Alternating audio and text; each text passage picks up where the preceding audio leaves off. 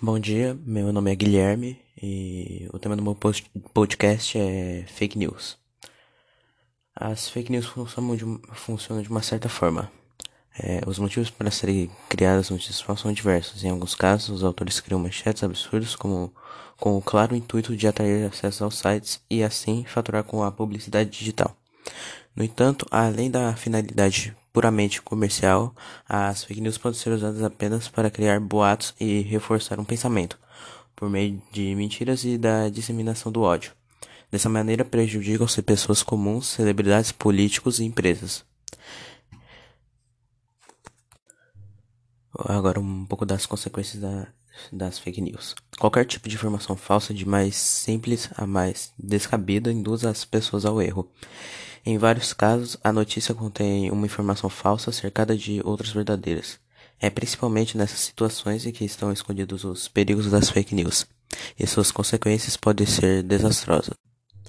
Para as autoridades identificar e punir os autores de boatos na rede é uma tarefa muito difícil. No caso do Brasil, a legisla legislação que prevê punição para esse tipo de crime não fala sobre internet, cita apenas rádio e televisão. Alguns sites de fake news usam endereços parecidos com os, da, os de grandes portais de notícias, induzindo o internauta a pensar que são páginas de credibilidade. Por isso, to, todo cuidado é pouco na internet.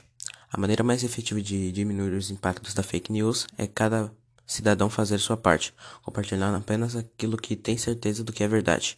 O ideal é duvidar sempre e procurar informação em outro veículo em outros veículos, especialmente nos conhecidos como grande mídia.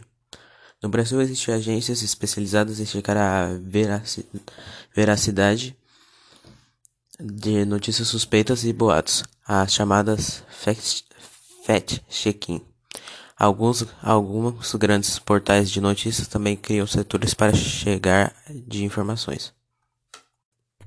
E este foi o podcast. Qualquer dúvida, não compartilhe.